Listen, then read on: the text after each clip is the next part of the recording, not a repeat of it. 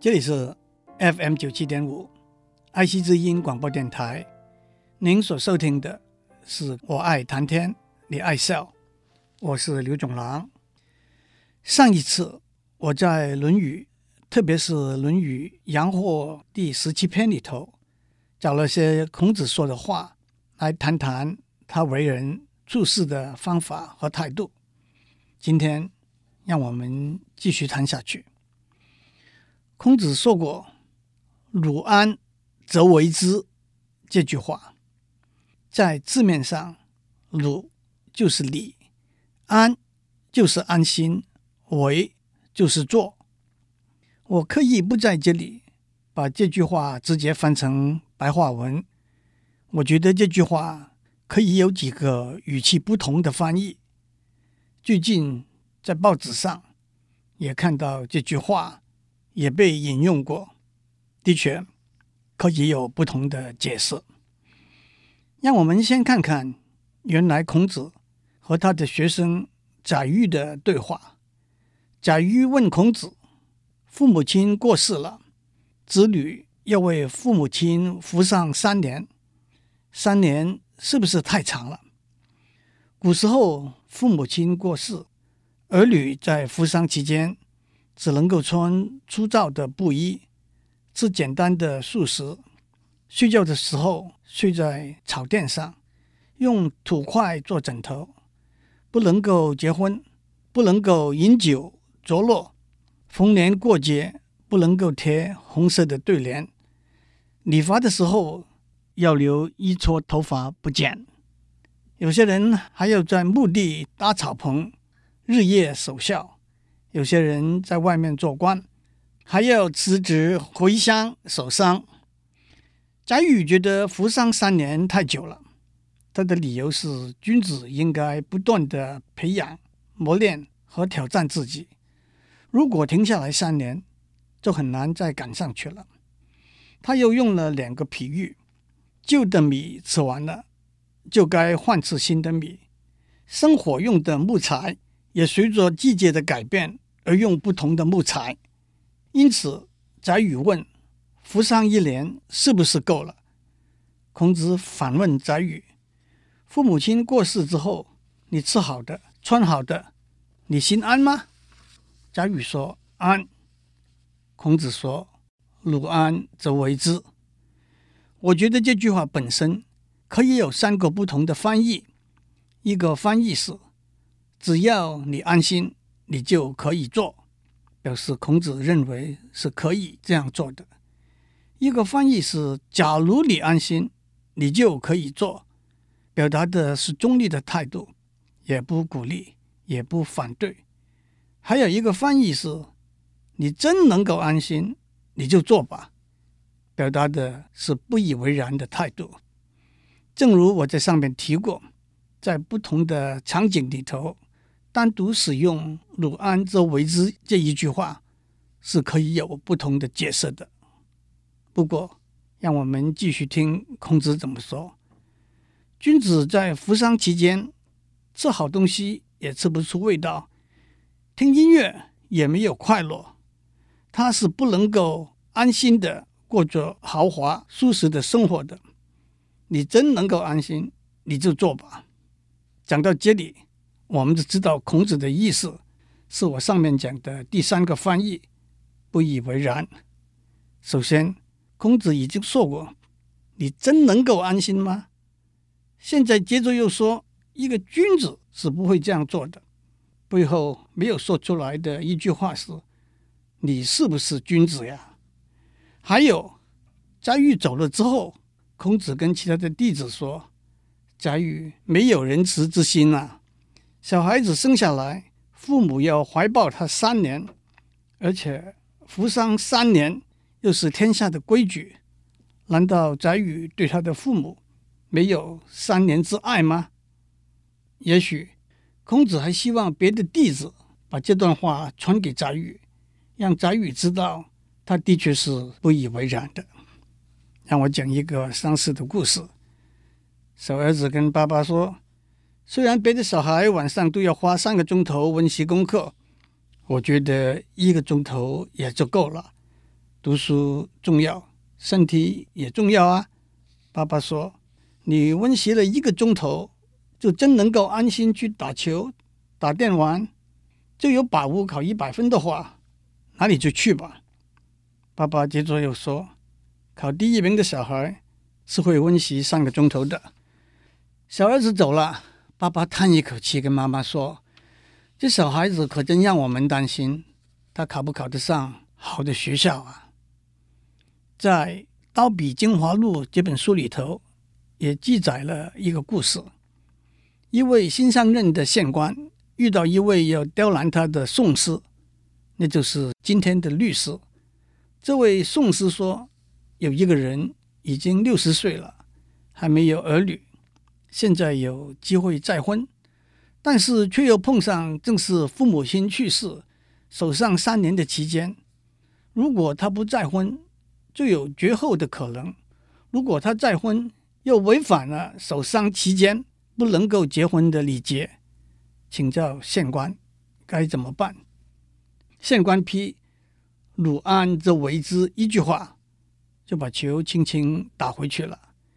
其实这个故事就是孔子和宰予对话的翻版，不过宰予只是原则性的提出守丧三年。是不是太长了？这个疑问，这位律师却以结婚生子、延续后代的大帽子作为不守丧三年的理由。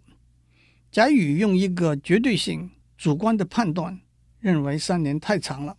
这位律师却用一个客观、现实的理由指出，虽然守丧三年是要表示对父母孝顺的思念。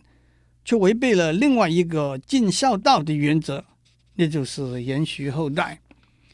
宰予提出的是一个原则性的问题，这位律师提出的是一个个案。当孔子说“汝安则为之”，可以说是用一个原则性的说法来回答一个原则性的问题。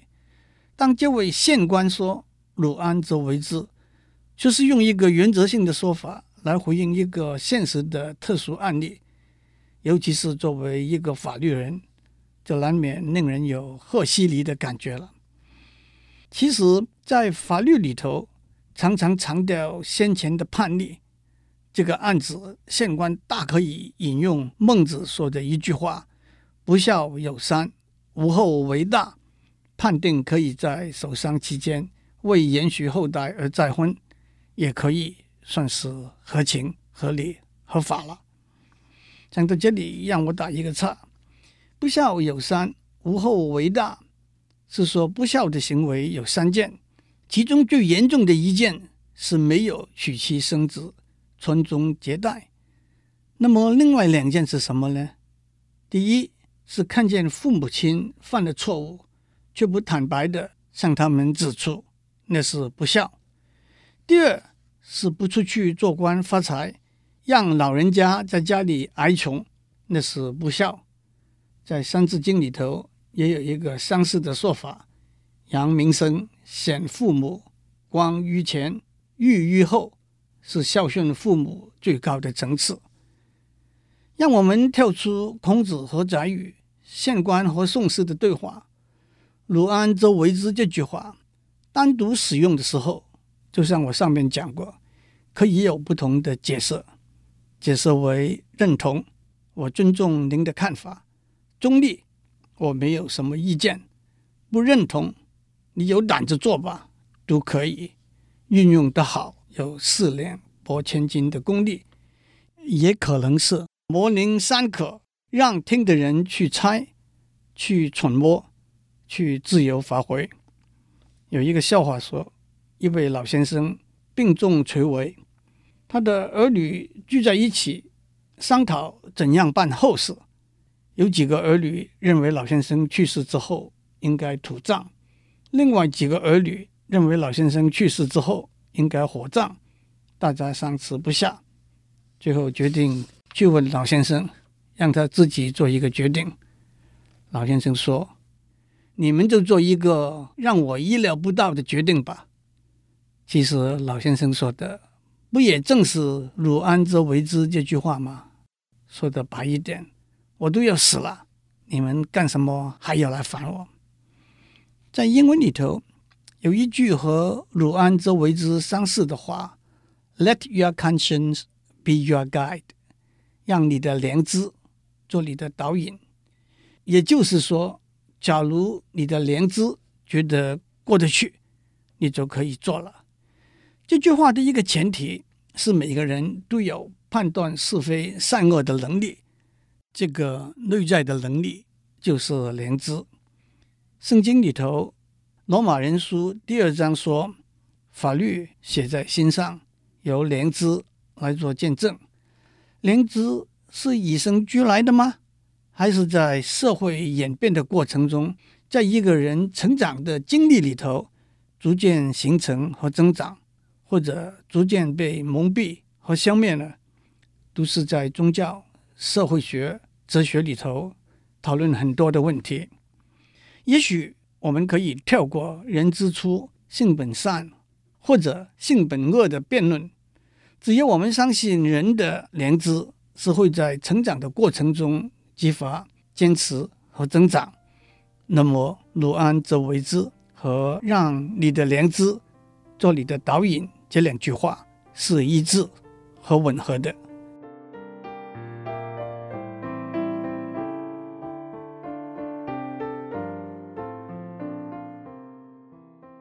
论语·阳货》第十七篇里头说，孔子到了鲁国一个叫做五层的小地方，听到弹琴、唱歌的声音，孔子笑着说：“歌姬焉用牛刀？”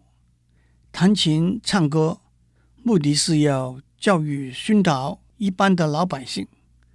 孔子却说了一句，不但是政治不正确。根本就是观念不正确的话。他认为一个小地方的老百姓没有学问和修养，何必要用礼乐来教导他们呢？孔子把礼乐比喻为宰牛的刀，把教育一个小地方的老百姓比喻为割鸡，这就是“割鸡焉用牛刀”这句成语的出处。圣人孔子。居然跟小老百姓说：“我把你们当鸡看，这可真是大吉大掉了。”那个时候，管辖五城的长官是孔子的弟子子游。子游回应说：“老师，您曾经讲过，君子学习礼乐就会爱护人，小老百姓受到礼乐的教化，就能够遵守法度。”而容易治理，也就是有学问的人也好，小老百姓也好，都可以从礼乐的熏陶里头得到好处。孔子听了说：“弟子们，子游讲的话是对的，我刚刚讲的是跟他开玩笑而已。”原句是“前言戏之耳”。首先，孔子讲错了话。即使是他的弟子，也可以，也应该向他指出。亚里士多德是柏拉图的学生，他曾经讲过的一句名言，翻成英文是：“Plato is dear to me, but dearer still is truth。”翻成中文是：“无爱无私，无更爱真理。”其实凭良心讲。孔子的确是一时失言，他不但正如上面子游说，他曾经讲过“君子学道则爱人，小人学道则易事业”这句话。他在《论语·惠灵公》第十五篇里头也说过：“有教无类”，也就是教育的对象是不分类别的，君子也好，小老百姓也好，都是教育的对象。我想在理念上，我们就放孔子一马吧。不过在表达的方式上，我们还要做做文章。孔子承认子游是对的，却没有直接说我讲错了，只是用开玩笑这个借口来一笔带过。其实，当我们犯了错误，最简单、最直接的处理方法，就是坦白的承认错误。很多转弯抹角、死不认错的说法，我不过是开开玩笑。你们断章取义、过度解读、恶意扭曲、误会了我的本意，只会收到欲盖弥彰的后果而已。也许圣人可以有戏言，“君无戏言”倒是古有明训。“君无戏言”这句话是从哪里来的呢？按照《史记》的记载，周武王的儿子是周成王。有一天，周成王和他的小弟弟玩耍的时候，周成王捡了一片梧桐的树叶，把它剪成一块用来作为表记的玉圭的形状，给他的弟弟说：“用这个玉圭为凭证，我要封你到唐国做诸侯。”在旁边的周公马上向周成王的弟弟道贺。周成王说：“等一下，我只不过是开开玩笑而已。”周公说。天子无戏言，天子讲过的话，史官就会记载下来，按照规定完成礼仪，奏乐庆祝。周成王没有办法，就把他的弟弟封为唐国的诸侯。这就是桐叶封地，用一片梧桐的树叶为凭证，封弟弟为诸侯的故事。其实，周成王的弟弟到了唐国。发挥他的聪明才智，开创了历史上七百年风调雨顺、国泰民安的盛世局面。后来，柳宗元写了一篇文章，题目是《同叶封地变》，讨论这个事情。柳宗元的观点是，周公的做法是不对的。如果周成王的弟弟值得被封为唐国的诸侯，那么，周公应该找一个恰当的时机，郑重地跟周成王讲：如果他不值得被封为唐国的诸侯，那么本来就是开玩笑的话，不应该用“君无戏言”为借口，弄假成真。讲得对的事情，讲了不可以改变；讲得不对的事情，改十次也没有关系。犯了错，不应该就一路错到底。柳宗元更进一步说，周公是要辅助周成王做大事的，他应该心平气和的按着正道去做事，而不应该心急浮躁，因为小事而毁坏了大原则。当然，“君无戏言”这句话是一个两面刃。今天，当我们看到许多政治人物的诚信荡然无存的时候，也都希望有一位负责记载历史的史官提醒他们一下，说了话还是要算数的。《论语阳货》第十七篇里头还有一个故事，也说出了孔子为人处事的方法和态度。卢碑曾经跟孔子学过礼仪，所以也算是孔子的学生。有一天，卢碑到孔子那边，想要见孔子。孔子以生病为理由推辞不见，可是当替卢碑传话那个人刚踏出大门口的时候，孔子就在屋子里奏作乐器，放声高歌。孔子的用意是很明显的，他肯定就是不要见卢碑。他一方面用生病为理由，婉转地告诉卢碑今天不能见，同时又用音乐和唱歌。来告诉卢碑，明天后天也不见，你不要浪费时间了。上次我们讲孔子和杨货的故事的时候，就谈到说不有很多方法，其中一个是斩钉截铁、清清楚楚的说不。孔子对卢卑就是用了这一招。人和人之间的相处，说不总是一件不容易、不舒服的事情。但是，当你清清楚楚知道答案是不的时候，你就应该清清楚楚把答案告诉人家，把人家吊在那里是不公平，甚至是残忍的。到底孔子为什么不要见卢卑呢？这好像没有任何历史上的记载，所以我们也没有办法问为什么孔子不当面告诉卢卑他不想见他的原因。